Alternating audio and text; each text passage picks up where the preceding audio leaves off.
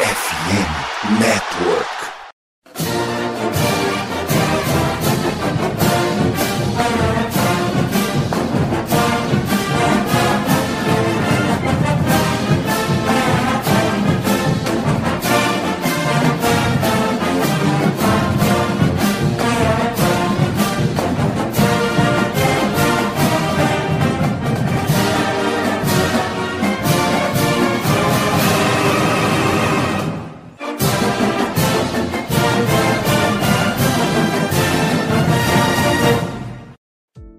Saudações, amigos! Saudações, fãs de esporte! Saudações, fãs dos esportes universitários! Que grande prazer, que grande alegria, que grande satisfação! Estamos chegando mais uma noite com o meu, o seu e o nosso CollegeCast hoje, quarta-feira, 18 de outubro de 2023. São agora exatamente 23 horas 24 minutos pelo horário de Brasília e o CollegeCast chega para falar muito de semana 8 do College Football. Tá chegando a hora de conhecermos o primeiro ranking do College Football Playoffs, que logo logo tá aí. É um momento realmente que todos esperam, porque é quando as coisas começam a se desenhar de fato. Hoje a gente vai falar aí de vários jogos muito legais. Tem o time número 17 enfrentando o time número 11, tem o time número 14 enfrentando o número 18, tem o número 4 pegando o número 16 e tem Ohio State número 3 e Penn State número 7. Um confronto que vale muito para as duas equipes. Um confronto que vai eliminar alguém da disputa pela final da Big Ten, né? Porque quem perder aqui praticamente está fora de brigar ainda por essa vaga na final da conferência. E o ganhador dá um salto gigantesco rumo ao top 4 do ranking ao College Football Playoffs. Mas antes de a gente começar a falar dos jogos, vamos começando apresentando a mesa aqui. Alberti, muito boa noite. Semana passada a gente falou, poxa, bem que Nordame podia fazer o crime, né? Pois bem, Nordame fez o crime para cima de USC. E aí, cara, me conta, onde você estava quando o Aldrich Steen fez Caleb Williams chorar? Cara, eu estava trabalhando. Infelizmente não consegui ver o jogo. Mas o crime foi feito, um crime que todo mundo duvidava, inclusive eu. E já dá um grande adianto né, para Notre Dame ao longo da temporada, já que pega Pittsburgh, pega Clemson, que a gente vai falar hoje, vai pegar Wake Forest, vai pegar Stanford. Então provavelmente vai vencer os últimos quatro jogos. Mas quem diria? Mas hoje não vou falar de Notre Dame, vou falar de outros programas, mas eu tô feliz com a vitória maiúscula 48 a 20 em cima de USC é um saldo muito positivo para esse time de Notre Dame. Então, tô feliz. É, não é todo dia que a gente ganha de um time que estava figurando na briga para ir para os playoffs nacionais, né? Meu time, por exemplo, não tem uma vitória dessas já faz vários anos, mas enfim, a gente deixa abaixo. Ô Andrezito, muito boa noite. Ontem a gente fez o programa que inclusive já está no ar no YouTube dos All Americans. Teve um jogador de LSU entrando na lista no ataque, que é o Malik Neighbors, que tem sido o grande salvador da pátria dessa equipe. Essa rodada, LSU não deve depender tanto assim dele. Tem um jogo teoricamente tranquilo contra a Army West Point, mas logo ali na frente tem um jogo contra a Alabama. Então, Malik Neighbors de futebol e regatas cada vez mais presente. Muito boa noite. Boa noite a todos aqueles que estão nos ouvindo. Uma belíssima madrugada, uma maravilhosa manhã, uma perfeita tarde e um beijaço para aqueles vascaínos que viram a vitória de ontem contra o Fortaleza e que vem o Flamengo. Acabou o jogo e começou o programa. Eu estou extremamente feliz. Vasco 1 a 0 em cima do Fortaleza. Chora todos aqueles que acharam que o Vasco estaria na zona do rebaixamento seria rebaixado. Dito isso tudo, eu queria dar uma boa noite pro Gabriel e pro Murilo Albert, né? Que, claro, eles falaram isso lá no início da temporada regular e agora sofrem. Assim como estou sofrendo com o LSU, que não vai para os playoffs, deve ganhar de Alabama daqui a algumas semanas e vai ganhar nesse final de semana com certeza. E um grande abraço para você, Pinho, meu âncora preferido. Provocou, hein, Gabriel? Provocou. Provocou você falando de Vasco, provocou você falando de Alabama, provocou legal. Devolve, vai, devolve, devolve, devolve. Briga, briga. Primeiramente, boa noite, Albert, André, Pinho, todo mundo. E um bom dia, boa tarde, boa noite a todos que estão nos ouvindo. Segundamente, Vasco. Terceiramente, bons argumentos, André. Mas São Paulo campeão da Copa do Brasil 2023. Só isso que eu tenho que dizer.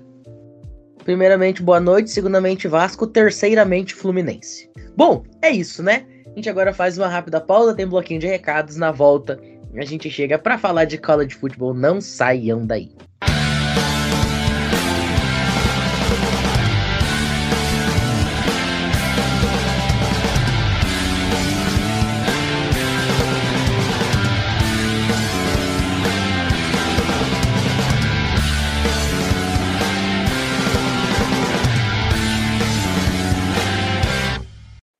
Senhoras e senhores, nós estamos aí em outubro. Temporada do College Football está indo já para sua reta final. Temporada da NFL está chegando na sua metade. E poucas coisas são mais legais do que assistir futebol americano, né? Esse momento da temporada terminou, temporada regular da MLB, então a ESPN gringa começa a puxar jogos da Mid American pro meio da semana. Então tem jogo na terça, tem jogo na quarta, tem jogo na quinta, tem jogo na sexta, tem jogo no sábado, tem jogo domingo, tem jogo segunda, tem jogo todo dia. É um dos momentos mais legais do ano. Mas mais legal do que assistir jogos de futebol americano é você assistir jogos de futebol americano com emoção. Né? Porque jogo xoxo também não é exatamente uma coisa muito divertida. Uma forma de você colocar emoção em jogos do calibre de James Madison e Marshall, por exemplo, é fazer sua fezinha lá na BetTT. Porque a gente vem falando, tem cada odd lá que, meu chegado, vale muito a pena, tá? Então vai lá nas nossas redes sociais, arroba o CollegeCast no Twitter no Instagram. Você vai achar os posts relacionados com a BetTT. Tem nos stories, tem no feed, enfim, no Twitter você procura lá. O encurtador de link tá escrito assim, ó. Sign, S-I-G-N, de cadastre em inglês, CollegeCast. Cara, é muito simples. Sign CollegeCast, você dá um toquezinho em cima, você já vai ser direcionado e você já começa a ganhar dinheiro junto com a gente e junto com o College Football. Tá certo? Bom, então dito isso, daqui a pouquinho a gente tá de volta. Não saiam daí.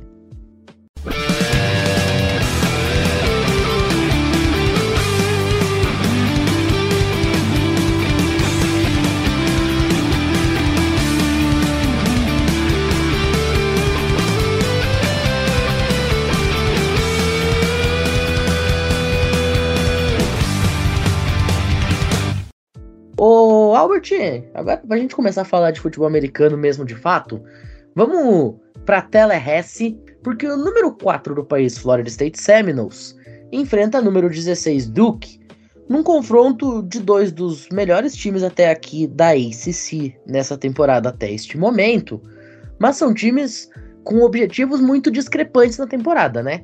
Florida State tá mirando muito fortemente numa vaga no College Football Playoff, que é uma coisa muito plausível.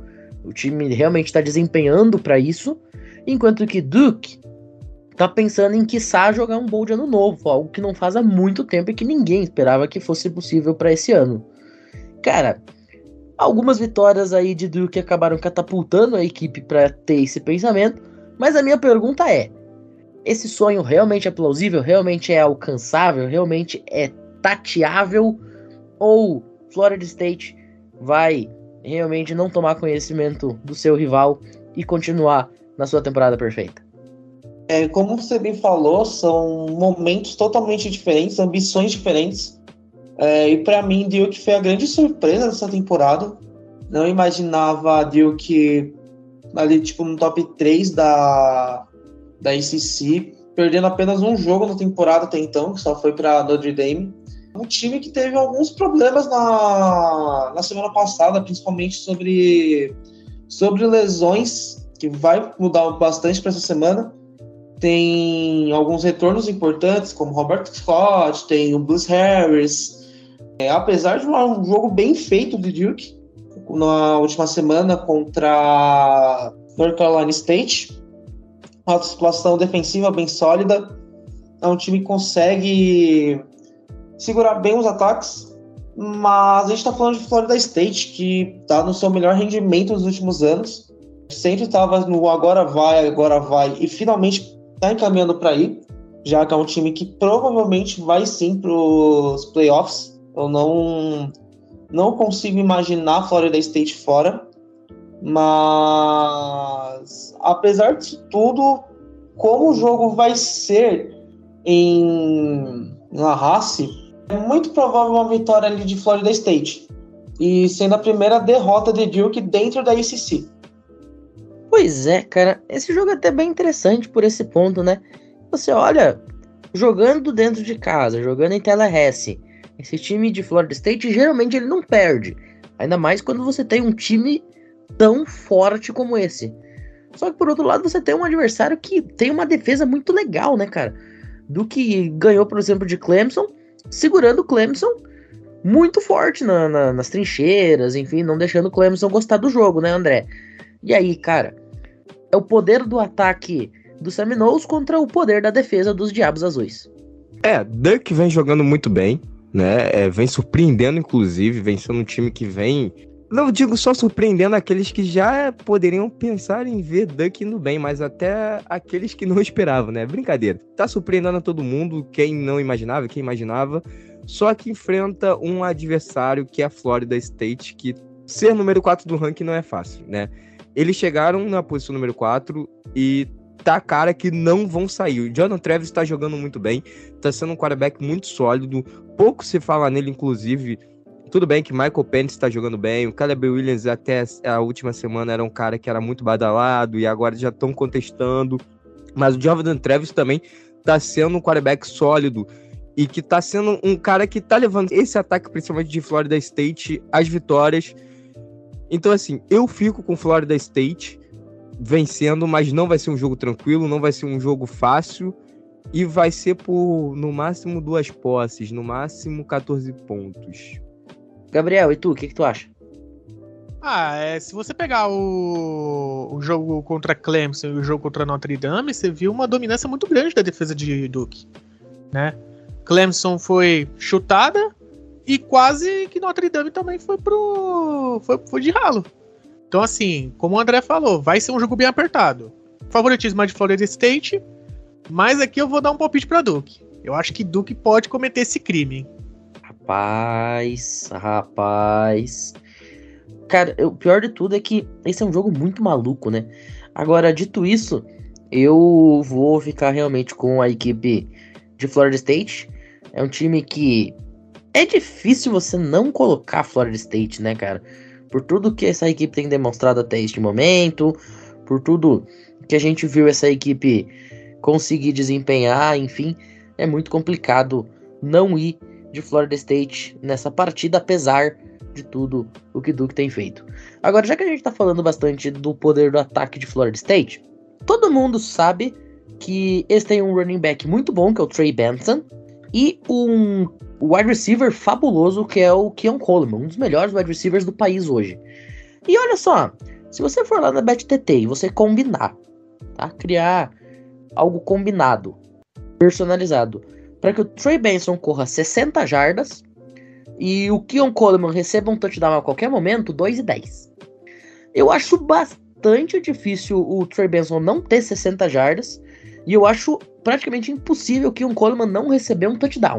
Então, ó, tá aí, ó, fica a dica, 2 e 10 para duas estatísticas relativamente fáceis de acontecerem, ou que tem acontecido em praticamente todas as partidas. Fica aí a visão. Agora eu vou falar um pouquinho sobre Oklahoma e UCF, é um confronto dentro da Big 12, mas de duas equipes completamente contrastantes.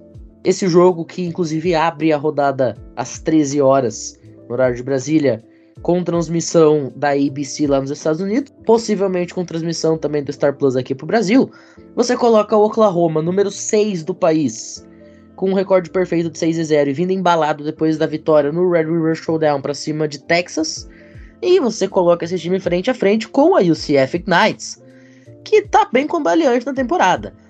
Vinha com três vitórias seguidas, o que jogou a equipe lá para cima, inclusive uma vitória sobre Boise State num jogo muito equilibrado, mas já são três derrotas consecutivas. para Kansas tomando 51 pontos, para Baylor tomando 36 e para Kansas State tomando 44. O desempenho da defesa piorou de forma muito bizarra, porque sai de uma defesa que tinha média de ceder 15 pontos por jogo e você nos últimos três jogos cedeu aí uma média superior a 30, mais do que dobrou. E você vai enfrentar uma equipe que tem marcado muitos pontos em todos os seus jogos. Se vocês forem considerar, por exemplo, que os últimos cinco jogos de Oklahoma, Oklahoma fez 34, 50, 20, 66 e 28. O jogo que menos ponto fez ainda ganhou por duas posses de diferença. Então vai ser um confronto onde o UCF, além de tudo, vai precisar de alguma forma tentar conter o poder do ataque de Oklahoma, principalmente por parte do running back, o T. Will Walker, que tá jogando muita bola nessa temporada até este momento, tem sido carregador de piano legítimo, e também por parte do wide receiver Andrew Anthony, principal alvo do Dylan Gabriel até este momento. Dylan Gabriel, diga-se de passagem, vai enfrentar o time que o projetou, né? Dylan Gabriel, ele chega pro college football e ele faz o nome dele exatamente na UCF Knights antes de se transferir. Porém, acho que é bem óbvio aqui, acredito que todo mundo vai ir comigo também votando em Oklahoma. É o que se apresenta, é o mais normal. A linha, por exemplo, nos Estados Unidos está colocando um handicap de 19 pontos em cima de Oklahoma. Ô, Albert, eu acho que é mais ou menos por aí, né? É Oklahoma com uma diferença bem larga de pontos jogando em casa, jogando diante do seu torcedor em Norman contra uma cambaleante UCF Knights.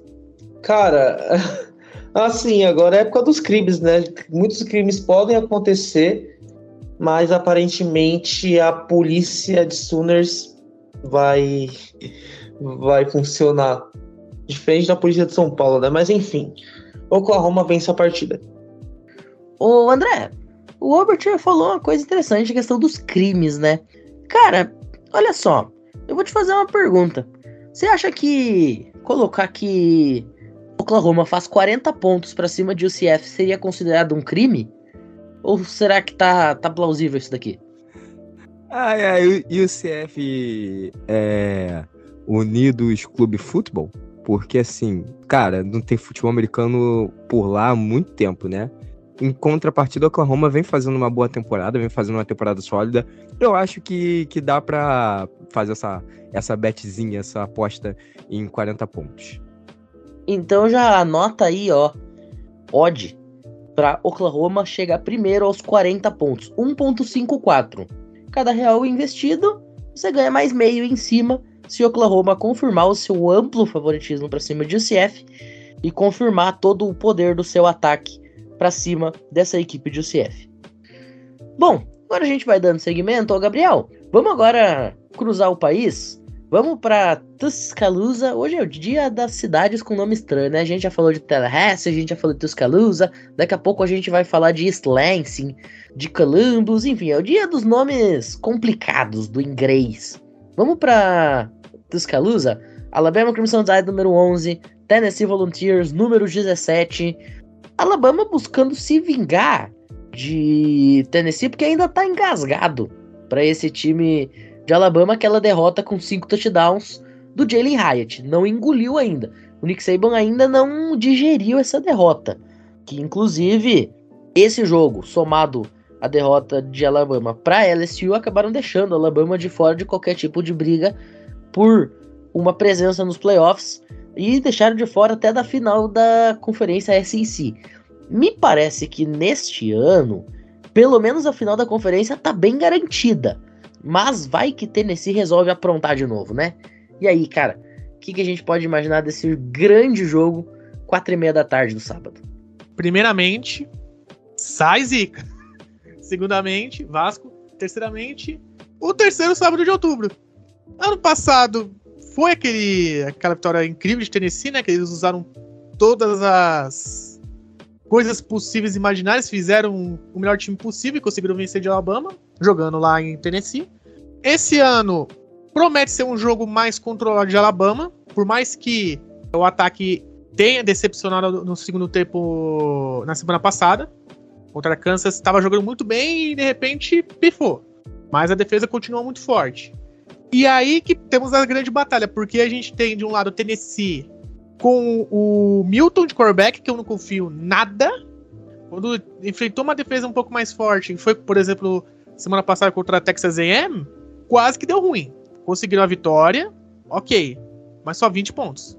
Para um time que tava marcando 40, 30, contra a Flórida só marcou 16, foi uma derrota deles, a única derrota de Tennessee. Mas quando pegou uma defesa mais forte, acabou sendo muito decepcionante.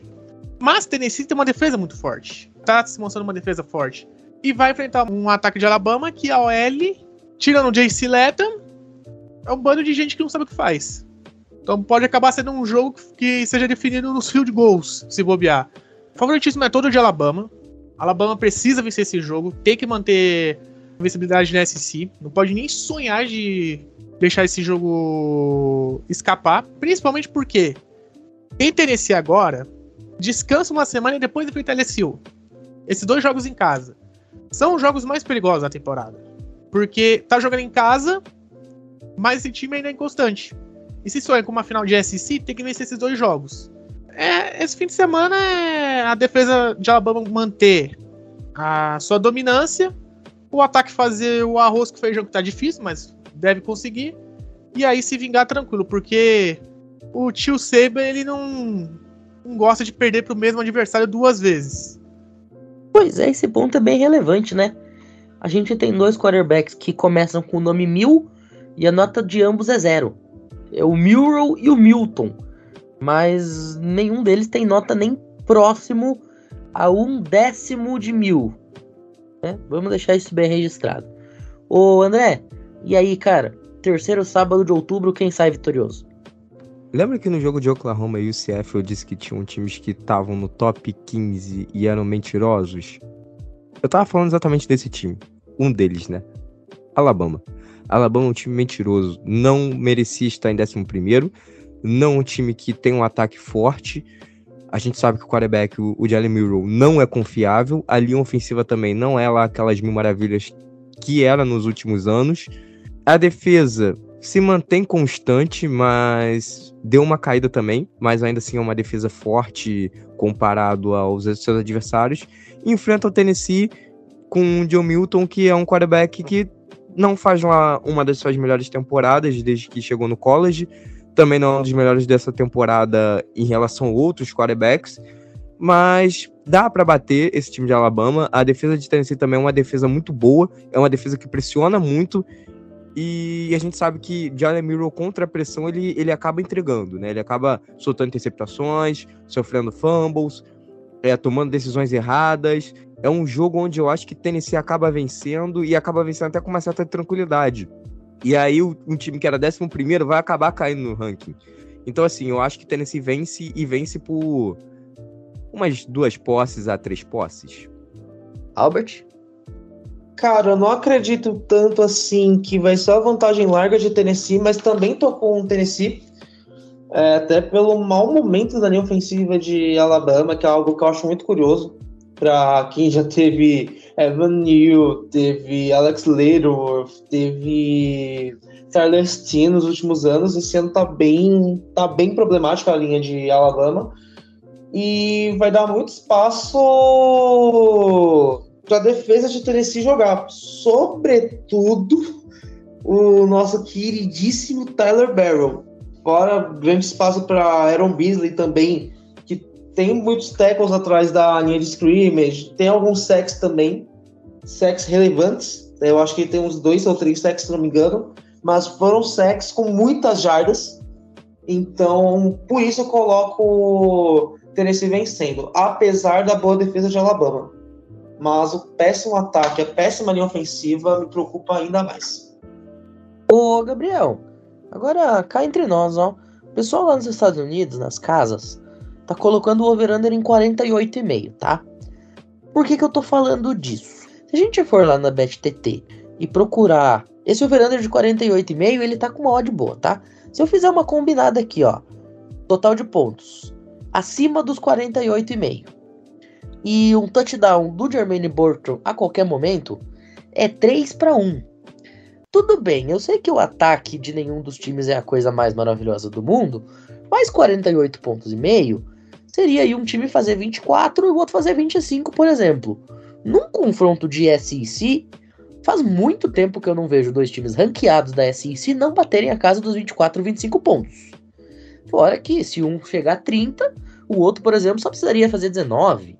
Então, o que, que você acha dessa oddzinha de 3 aqui, ó? 48 pontos e meio no over. Mais um TD do Jermaine Burton a qualquer momento. Tá bonito, né? Tá bonito, mas. Mas. Eu iria com o pé atrás por conta dos ataques. Mas é uma odd aí que se bater, o pessoal vai ganhar um belo Didi. Então tá aí, ó. Pra quem quiser correr esse risco, que não é um risco tão grande assim, é um riscozinho, né? Porque, claro, aposta não existe nada 100% garantido, né, gente? Você vai ter que correr risco em algum momento. Mas se você quiser correr um riscozinho, olha, se acontecer, você garantiu a cerveja da rodada da NFL no domingo. Bom, todo mundo de Alabama aqui, acho que é o mais óbvio mesmo. Outro clássico que também acontece neste fim de semana, que também tem uma pique bastante óbvia. Essa é ainda mais óbvia do que Alabama e Tennessee, diga-se de passagem. Porque Michigan, que muita gente defende que deveria ser o time número um do país, vai visitar a sua grande rival Michigan State, lá em East Lansing. E, bom, Michigan State não tem técnico. O técnico foi gentilmente convidado a se retirar por conta de acusações de abuso sexual, que era o Mel Tucker. Inclusive, logo depois do Mel Tucker ter renovado o contrato, foi uma maluquice. O time de Michigan, como eu falei, muita gente defende que deveria ser o primeiro time do país. Um ataque absolutamente explosivo, uma defesa avassaladora, tudo o que tem de bom e de melhor em um time de futebol americano de um lado e tudo o que tem de horrível e pior num time de futebol americano do outro lado. E eu vou deixar uma aposta ousada aqui. Michigan ganha por 25 pontos ou mais. Eu acho que não tem chance de Michigan ganhar por menos do que 25 pontos. Agora, o Andrezito, pergunta que eu quero te fazer antes de mais nada. Você concorda com meus 25 pontos ou eu tô maluco? Eu dobraria isso daí facilmente. Eu vou começar pelo lado pior da história, né? Michigan State tá tão, tão, tão, tão no fundo do poço que ele perdeu para um time que ninguém consegue perder, que é a Rutgers. Sério, quem perde para Rutgers? Se você me falar um time que perde para Rutgers, eu, eu, simplesmente não volto mais no colégio de cast, peço minha carta de demissão e é isso. Ninguém perde para Rutgers. Sério, isso é, isso é vergonhoso. Perdeu de 24 a 27 na última semana.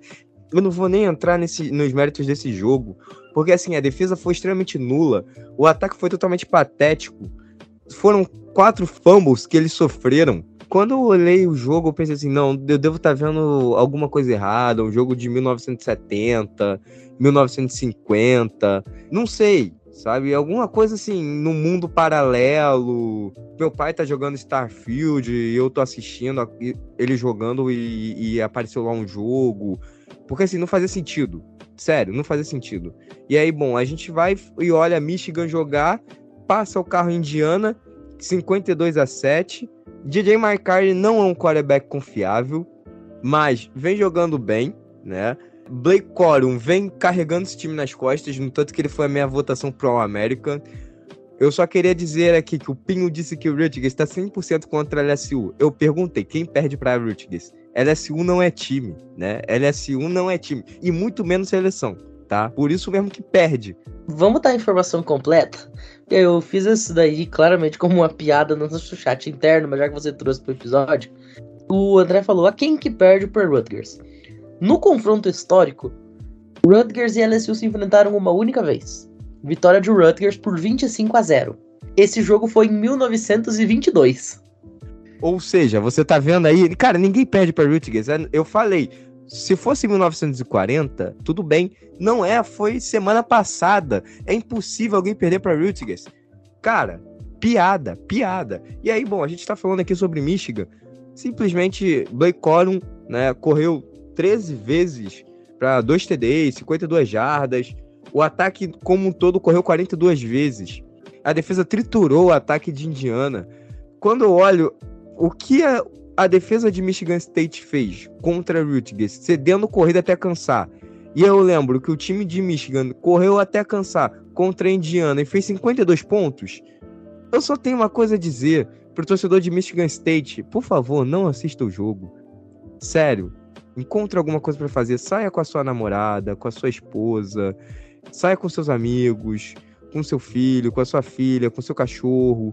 Vá comer no McDonald's, comer no Burger King, assistir Premier League, qualquer coisa. Faça qualquer coisa da sua vida, estude, durma, sei lá. Só não assista esse jogo, porque assim, vai ser uma lavada histórica. E vai ser algo muito, muito feio para você. E ainda assim, se você falar para seus amigos que torcem para Michigan, que você é torcedor de Michigan State, porque eles sabem disso, mas por favor, fala um dia antes que você cansou de futebol americano, que você é torcedor de, sei lá, de Rutgers, que você virou torcedor de Western Alabama, sei lá, qualquer outro time. Simplesmente não fale que você é torcedor de Michigan State porque vai ser vergonhoso, assim como será a derrota de Michigan State para Michigan. Eu aposto, sem brincadeira, em papo de 60 pontos para mais nesse jogo.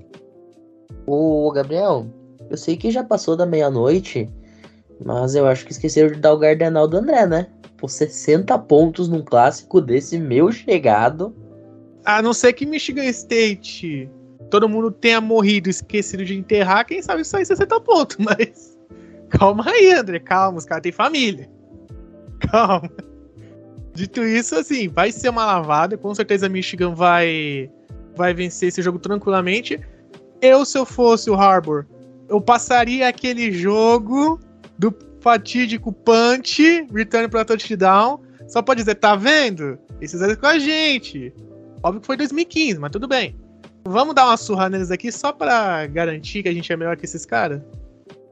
É uma ideia. E aí, Albert? Cara.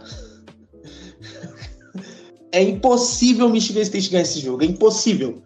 É impossível. Além de perder para Rutgers, só venceu dois jogos. Foi Central Michigan e Richmond. Que foi o primeiro jogo, Central Michigan. E o outro time foi o time da FCS. Que é um time que não tá nem jogando bem na FCS. Então, é impossível o Michigan State ganhar isso, cara. É impossível o Michigan State ganhar mais um jogo até o final do ano. É impossível. Você aí que é torcedor de Michigan State, perdoa a gente. A gente não faz por mal. O mal é o seu time. Não, não. Olha só, a gente não tem culpa do seu time ser mal treinado e ser uma vergonha nessa última temporada. Perdão, amigo. Fala que você é torcedor de Michigan State. Não fique nervoso com a gente. A gente só tá aqui para falar a verdade. Tchau, tchau. Não, eu vou discordar de você quando você diz que o time de Michigan State é mal treinado. Porque pra ser mal treinado tem que ter treinador, nem isso eles têm. O treinador foi pra rua. Mas enfim, olha só, a spread que eu falei de 25 pontos, tá? Só pra deixar registrado, que é o meu palpite. 25 pontos ele tá pagando 1.96 no BetTT, tá? Agora, se você aumentar meio pontinho aí, ou seja, 25,5 de diferença, que na prática não faz muita diferença assim, 2,02. André, 60 você realmente estourou, tanto que nem existe odd para isso. Agora, esse 2 para 25,5 de diferença tá, tá legalzinho, dá, dá para brincar. Bom, a gente faz uma rápida pausa agora, depois da vinhetinha a gente volta pro segundo bloco, tem mais jogo para comentar, não saiam daí.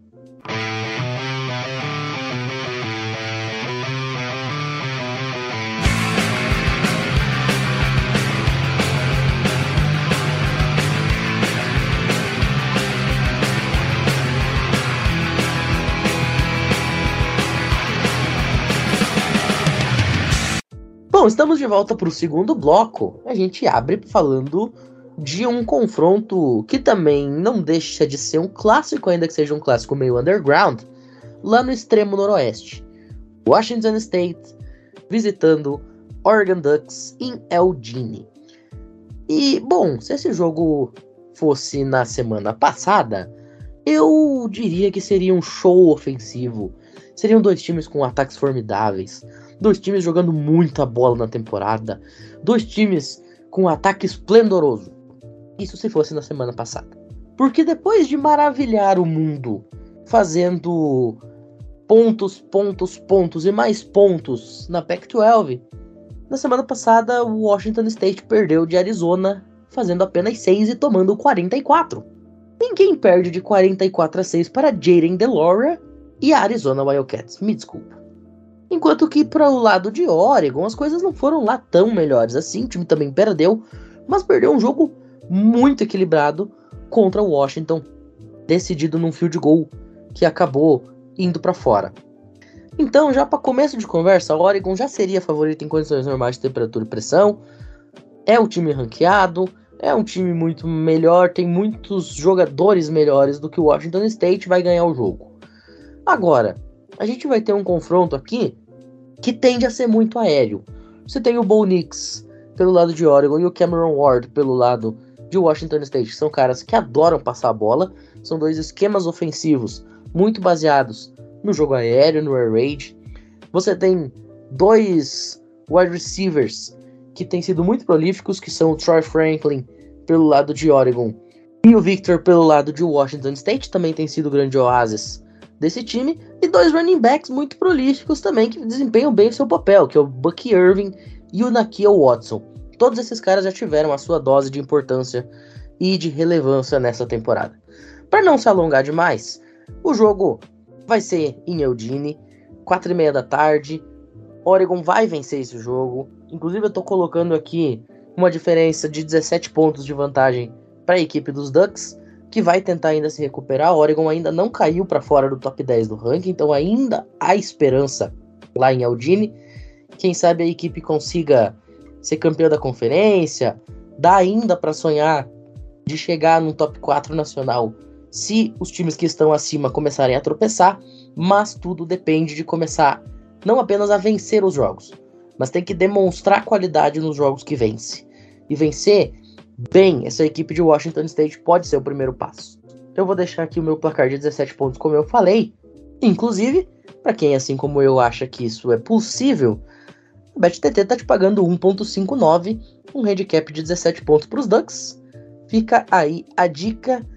André, o que, que tu achas? Bom, Washington State ultimamente vem jogando bem, né? Vem surpreendendo. Inclusive, calou a minha boca que eu falei que o Washington State não jogaria bem nessa temporada e só tomaria pancada dos outros, né?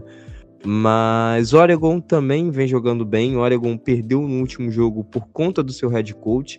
Óbvio, não estou tirando aqui os méritos de Washington Ruskies, muito pelo contrário, Washington Ruskies mereceu vencer, mas a gente sabe que aquela quarta descida que não panteou fez toda a diferença no final, tanto que Michael Pence entrou para em dois passes virar o jogo, né? Já estava já praticamente no ataque, já tinha começado no seu campo de ataque, então era uma tarefa até que fácil, mas mesmo assim não precisava ter feito aquilo. Acho que dessa vez o time entra mais ligado, o time vence, enfrenta, obviamente, um adversário mais fraco do que o time de Washington e vence essa partida. Não acho que também seja uma passada de carro, sabe? Aquilo que eu sempre digo, e como falei do último jogo entre Michigan e Michigan State, 60 pontos, né? Mas ali vai ser mais de 17 pontos. 17, 21, 24 pontos. Gabriel? É, jogo pra Oregon vencer, vencer bem e mostrar que ainda tem uma chance de beliscar uma vaga no playoff, dependendo da, do universo. Albert? Cara, Oregon pra acabar com aquele delírio coletivo de terra arrasada depois do jogo de sábado. Então, Oregon. Muito bem. Bom, vamos dando seguimento aqui. O Albert, Miami e Clemson vão fazer o confronto dos laranjas que estão jogando abaixo do que a gente queria ver eles jogando. E aí, cara, o que a gente pode esperar desse jogo lá na principal cidade praiana da Flórida? Cara, esse ano tá sendo um ano estranho na ICC, que a gente tá vendo o Clemson jogando mal.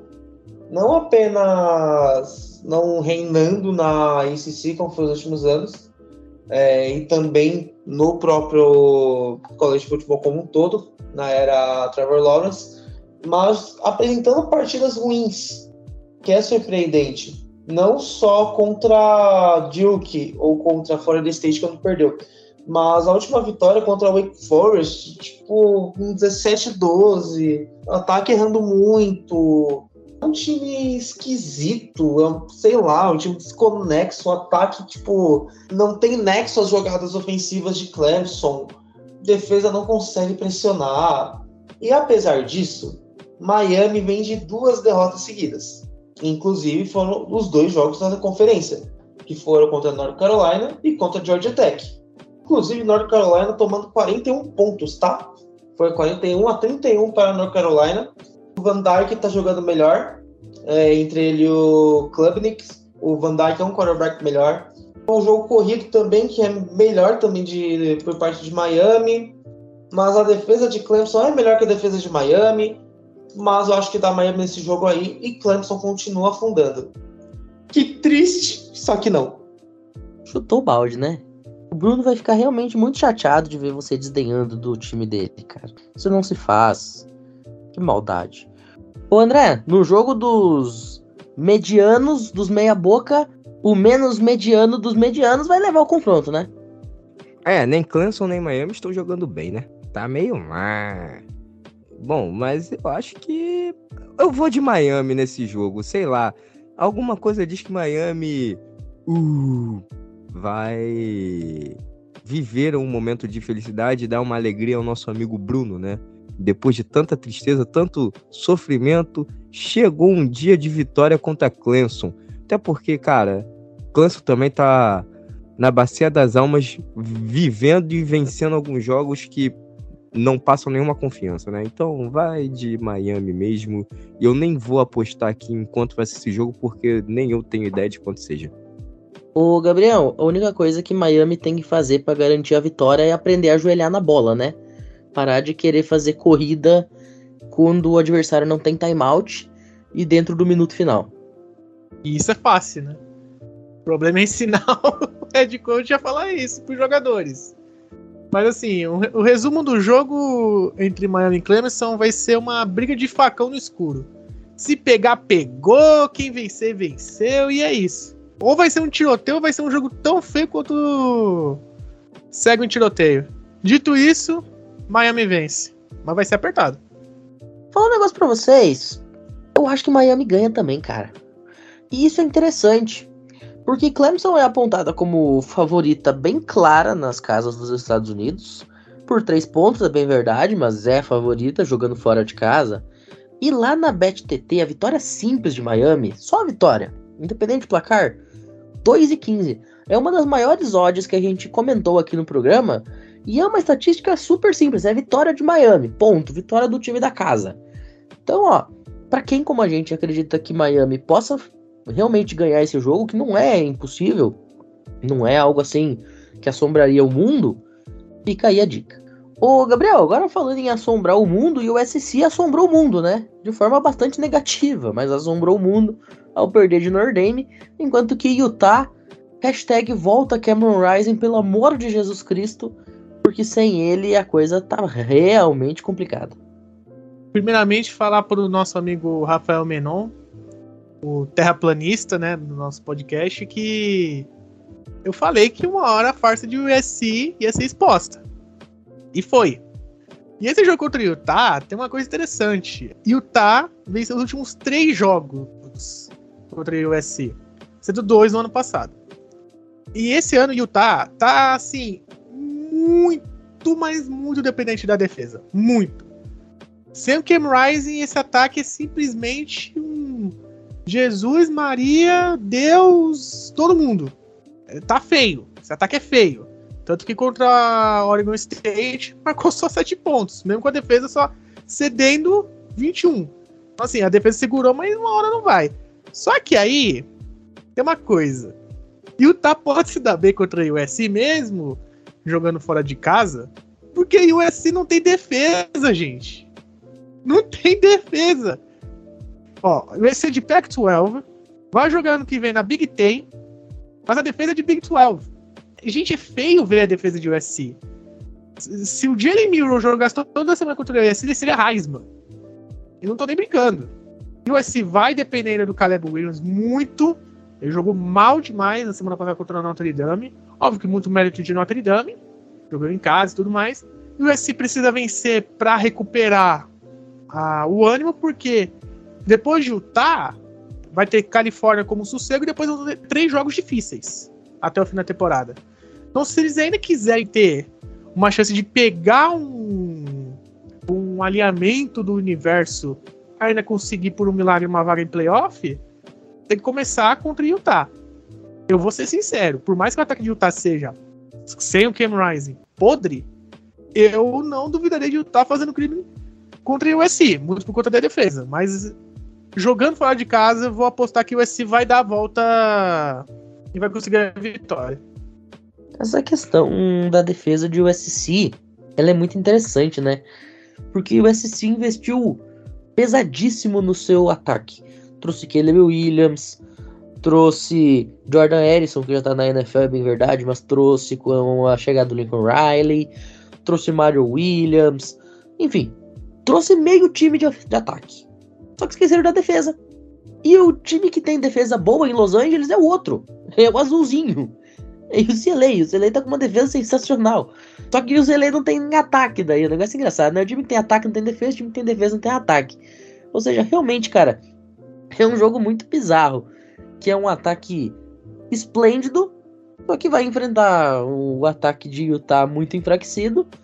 E tudo vai cair realmente nas costas da defesa dos Trojans para segurar o rojão e na defesa dos Utes para tentar impedir o Caleb Williams de fazer mágica. Pelo fator Caleb Williams e sua mágica, eu vou de USC. Acho que a mesa vai ser unânime nesse ponto, né, André e Albert. Mas esse jogo poderia ser mais fácil do que ele está se apresentando. Bom, o USC perdeu e perdeu de maneira vergonhosa seu último jogo, né? A gente tá vendo a galera toda agora se voltar contra o Caleb Williams. Antes era unânime, melhor quarterback da classe, número um, joga fácil, joga bonito. E um jogo todo mundo se voltou contra o cara e diz que ele é o pior quarterback da história do college. Calma também, né, gente? Não é só um jogo que vai decidir se o cara é bom ou ruim. Claro, enfrentou uma defesa boa, enfrentou um time bom, mas isso não significa que ele desaprendeu a jogar futebol americano. O time dele também é bem ruim, né? O time dele, defensivamente, terrível. Ofensivamente, os caras, depois que tomaram duas posses de diferença, começaram a sofrer fumble, é, recebedor fazendo rota errada, cara dropando bola teoricamente tranquila também, e aí tudo vai pro, pro espaço, né? E o Caleb Williams, o mundo caiu sobre os ombros dele. Óbvio, todo mundo acha que o quarterback tem que ser o salvador da pátria e vocês têm que entender que o quarterback nem é o coração do ataque. Na hora que vocês descobrirem que o coração do ataque é linha ofensiva, a mente de vocês explode. O SC vence esse jogo e o Tá é outro time que tá no top 15 que é mentiroso, não merecia estar aí, merecia estar mais abaixo, por mais que eu goste de Utah Utes, mas é um time bem mais fraco, um time bem piorzinho mesmo. Então, o USC vence esse jogo, mas também não vai ser tão tranquilo não, porque a defesa é muito ruim. Albert? Cara, vou um pouquinho contra a maré. Eu acho que o Utah vence esse jogo. Claro que o favoritismo tá todo pra cima de, de USC, mas apesar de Utah tá sofrendo dificuldades no jogo aéreo com a ausência do Ken Rising, o jogo corrido tá muito forte. O Nate Johnson, ele é um quarterback competente correndo. Claro que tipo, não é um quarterback estrela como o Caleb Williams, mas diante de uma defesa que tem dificuldades, que é a defesa de USC, que não está jogando bem, que vem de um jogo, um apagão contra o Notre Dame. Então tem chances de Utah vencer esse jogo, tá? Não seria nenhum absurdo pensar que Jack Jackson, que Jalen Glover, que o próprio Lake Johnson vai conseguir correr bem esse jogo. Provavelmente sim mas falta um pouquinho do jogo aéreo. Teve alguns recebedores interessantes no início da temporada que sumiram, que é o caso do Marca Pittman, que fez um jogo bastante sólido, quando a gente fez até uma transmissão de piloto no começo da temporada, né? Mas se tiver um pouquinho mais de jogo aéreo por parte do ataque de Utah, Utah vence esse jogo. Ousadia e alegria do Albert aqui. Bom, a gente chove no molhado falando do ataque de USC, que realmente é muito bom. E ó, 2.12 para USC anotaram um total de pontos superior a 31,5. Se o USC fazer 32 pontinhos, bateu. E a média de USC é mais ou menos por aí. É só porque até a gente tem que considerar esse detalhe. Nordame é um time muito chato de se enfrentar, cara. Nordame não conseguiu deixar nenhum time jogar ofensivamente bem. Nordame limitou, por exemplo, o High State a 17 pontos, se eu não me engano. Limitou o USC a 20. Não é normal o ataque de USC fazer só 20 pontos. Tanto é que nas últimas 5 partidas não tinha baixado da marca dos 42 pontos em nenhuma das outras. Entendeu? Então, eu acho que o USC faz sim esses 32 pontos, bate essa odd aqui e fica essa imagem ruim do jogo contra a Nordame para trás. Bom, a gente vai nos encaminhando aí para o finalzinho. Lá na cidade de Auburn, no Alabama, o time da casa recebe a equipe de Ole Miss, ranqueado como número 13 do país. Um confronto bastante, digamos assim, estranho. Porque Ole Miss tem no Lane Kiffin a sua esperança de dias melhores, mas até hoje o Lane Kiffin não mostrou exatamente aquele plus. O time faz jogos bons, ganha, aparece ranqueado, aí faz um jogo bem ruim, perde, dropa no ranking, aí ganha mais dois, sobe e assim vai. Ah, que saudade de Eli Manning, já diria o torcedor do Mississippi. O Jackson Dart até que tá fazendo o papelzinho dele ali, beleza, duas touchdowns, duas interceptações em seis jogos, são cinco vitórias, só perdeu de Alabama. Você tem o running back Quinton Judkins, que tá fazendo chover lá na região de Oxford, tudo bem. Mas, enfim, esse é o padrão Ole Miss versão 2023, esse é o padrão Ole Miss versão Lane Kiffin, que vai visitar o Jordan Hare Stadium com uma atmosfera muito hostil, porque você tem esse time de Auburn tentando uma reconstrução. Já tem alguns anos que Auburn não consegue ser um time relevante no país. Trouxe o Peyton Thorne lá de Michigan State para tentar isso e acabou não dando muito certo. Alterna bons e maus jogos. Chegou a jogar bem contra a Georgia, por exemplo, fez um jogo duríssimo contra a Georgia, mas aí tomou um sarrafo de LSU. Ganhou de Cal suando sangue fazendo das tripas coração, ou seja, é um time extremamente inconstante. Você nunca sabe se Auburn vai fazer um jogo acima do expectativo, acima do esperado, abaixo do esperado. Enfim, Auburn é uma completa incógnita. Então, dito isso e colocadas essas cartas na mesa, eu vou deixar meu palpite aqui para Ole Miss. Acho que vai ser mais um jogo do Jackson Dart, no qual ele consegue ali as suas 200 e poucos jardas, suas 250 jardinhas, que é a média normal dele. Quem sabe aí mais um touchdown terrestre do Judkins. Quem sabe aí mais algumas recepções do Jordan Watkins para se colocar como um cara possivelmente alvo de draft aí. Ele que já é um senior, né? Portanto, está na sua última temporada. Tem sido o principal recebedor da equipe de Ole Miss. E pelo lado de Auburn, realmente é só cumprir tabela e tentar de novo no ano que vem. O Lemis ainda sonha com algum tipo de vaga em final de SEC e com uma vaga num bowl de ano novo, e para isso é fundamental ir lá no Jordan Hare Stadium. E por mais que vai ter esse clima hostil que eu citei, tem que ir lá e derrubar a Auburn Tigers do cavalinho. Albertinho, o que, que, tu acha, cara? É mais ou menos por aí? O Lumis mostra a força do seu ataque e derruba o bom time defensivamente falando de Auburn, né? Que o ataque é pavoroso, mas a defesa até que não é das piores do mundo. Cara, é aquilo. O primeiro tempo vai ser uma boa atuação defensiva de, de Auburn, que realmente tem nomes interessantes. Tem o Admir Sante, tem o DJ James, tem o Marcus Harris. É uma defesa de fato interessante. Tem o safety, aquele também que foi unânime no, na votação do All-American. Vou esquecer o nome dele agora. Mas também tem sido um bom. Uma boa válvula de escape nessa defesa de Albert, né? Sim, então, ó, é uma defesa interessante, mas a defesa cansa ao longo do jogo. Principalmente quando o seu ataque é ruim. A experiência é, Peyton não está funcionando.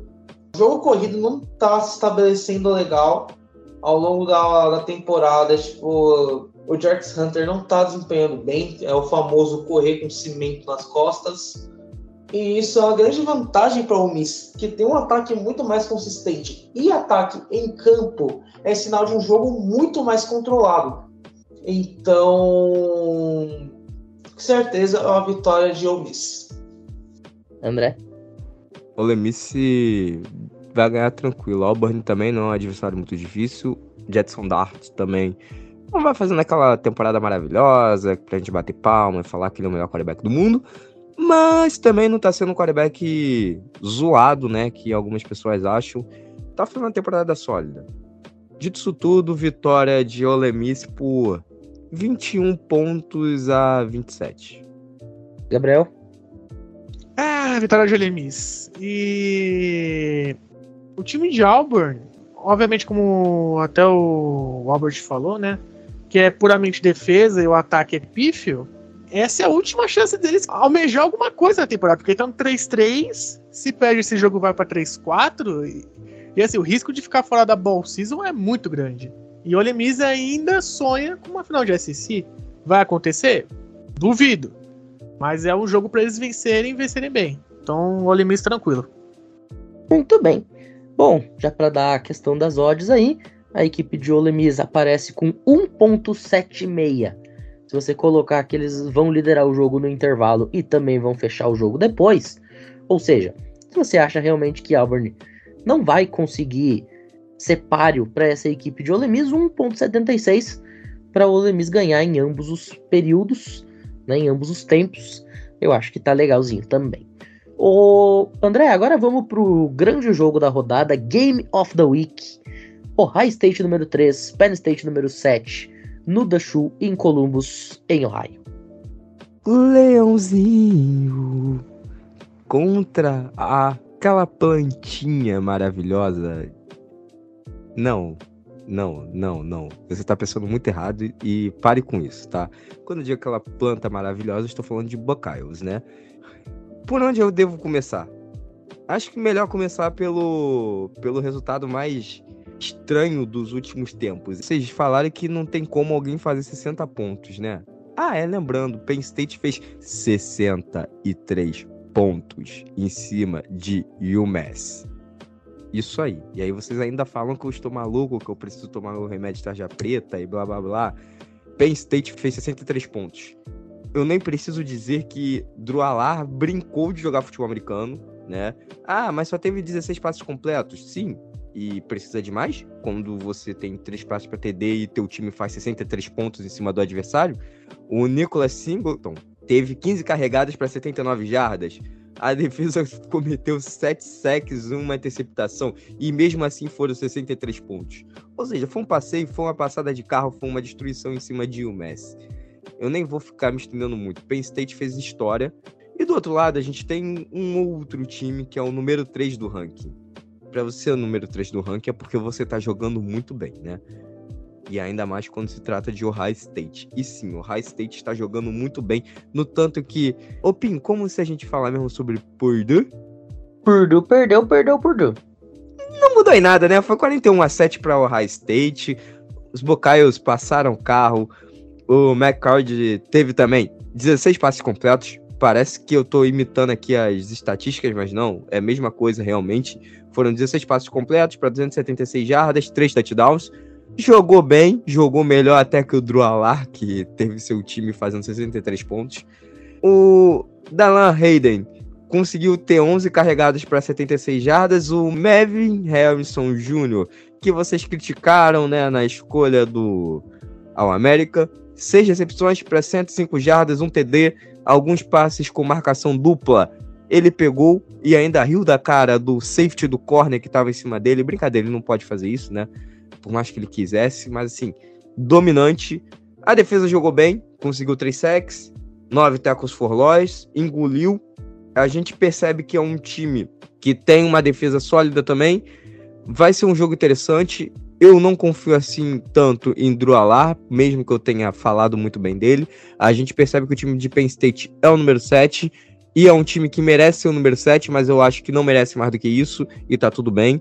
Mais do que isso, é muita coisa também para esse time de Penn State que não tem um ataque tão sólido, tem uma defesa que vai carregando. É o destaque dos últimos tempos, inclusive de Penn State, uma defesa sólida, uma defesa boa, uma defesa que entrega bons jogadores para o draft. Mas o Ohio State Buckeyes vem dominando seus adversários, vem jogando futebol americano muito bom e muito bonito, principalmente ofensivo. A defesa vai ali segurando um pouco, levando, levando. Então, para ser rápido, breve, e vocês não falarem que eu passo três horas falando sobre quarterback backup de Coastal Carolina, vitória de Ohio State, até porque Ohio State está jogando em casa. Tranquilamente veremos um tio de Ohio levando essa W ou vitória ou win, como você queira chamar, para a casinha. Os leõezinhos chorarão e a plantinha maravilhosa voará pelos ares.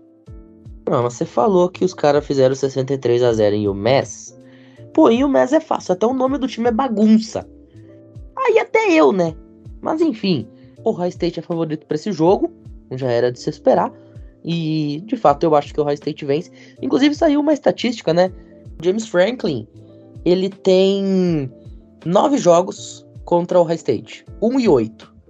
0 e 4 no Ohio Stadium. E Penn State não venceu o Ohio State jogando em Columbus, estando o Ohio State ranqueada desde 2008. E nos últimos 30 jogos entre Penn State e Ohio State, que são os 30 jogos que aconteceram desde 1992, quando Penn State entra na Big Ten, deixa de ser um time independente, nesses 30 anos, nesses 30 jogos, o Ohio State tem 22 vitórias e 8 derrotas. Nos últimos 11 jogos, são 10 vitórias dos locais. Cara, eu vou usar uma frase que é forte. Não é rivalidade, é paternidade. E eu acho que a marca vai se manter. É jogo para o Ohio State mostrar que realmente é um time que vem esse ano para fazer diferente nos playoffs. Não tá indo só a passeio no playoff nacional. O Ohio State é a minha posta meu palpite, Gabriel. Eu vou contra a maré eu acho que Penn State comete o crime. Porque eu sou muito mais o, o Drew Allard do que o McCory. McCory, os poucos jogos que eu vi, eu tenho que ver ainda todos os jogos de Ohio State, mas os poucos jogos que eu vi, dá pra ver muito claramente que ele é, é aquele sistema de Ohio State, para consagrar. Os wide receivers consagram os quarterbacks. Assim, não, obviamente não tô falando que o Stroud ou o Fields foram assim. Mas esse ano, tá, pra, pra mim, tá exposto. Porque você tem o Marvin Harrison Jr., que é muito bom. Você tem ele mais um ou outro wide receiver que, ok, fazem a parte dele. Mas assim, o McCordy, eu quero ver contra Penn State se ele vai render se o Marvin Harrison Jr. for bem marcado. Eu quero ver se ele vai jogar muito bem ou vai entregar paçoca. Eu vou aqui de crime Penn State vence. E Albert, a paternidade quebra nesse final de semana? Cara, para mim é o grande crime dessa semana. Vale lembrar que esse jogo pode ser muito bem decidido nas trincheiras. E vale lembrar que a defesa de Penn State é melhor, sobretudo pressionando o quarterback, considerando que o Kyle McCord e o Drew Allard não são distantes um do outro, são a um mais ou menos mesmo nível. A defesa de Penn State pressiona melhor e a linha de Penn State é melhor também principalmente por causa do do Fachano, que é o melhor OL para esse na próxima classe do draft. Provavelmente o crime vai ser a vitória de Penn State. Vou deixar registrado inclusive que o Kyle McCord quase virou quarterback de Penn State, né? Ele não tinha oferta de Ohio State, ele tinha uma oferta boa de Penn State, ele cogitou ir jogar em Penn State. Ele só não foi pros Nittany Lions porque ele conta que assistiu um jogo do Dwayne Haskins em Ohio State e aí ele viu tudo que a equipe dos Buckeyes conseguia fazer e dava de oportunidade para o Dwayne Haskins brilhar. E aí ele pensou, bom, se aparecer uma oferta de Ohio State, eu vou para lá. E aí o resto é história. Por causa de Dwayne Haskins, a gente não tá vendo Kyle McCord jogar com uniforme azul royal e branco. Mas enfim, esse jogo no sábado a partir das 13 horas. É o jogo da rodada, não tem a menor dúvida disso. É o jogo do Big Noon, lá nos Estados Unidos, né? olhos atentos olhando pra TV, já diria a musiquinha do Chaves para essa partida. E ó, já que o Gabriel falou que ia estar tá apostando no crime e o Albert falou que seria o grande crime até agora da temporada, se Penn State fazer esse crime, atenção, se Penn State fazer esse crime e vencer o jogo por qualquer placar, a odd dela tá 2.59 na BetTT.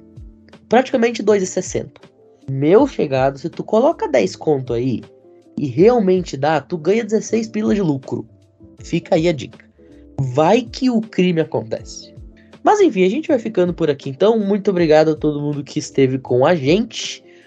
Ô, Albert, obrigado pela participação. São agora meia-noite e 43. A gente precisa encerrar. Nos vemos no próximo episódio. É isso, Pinho.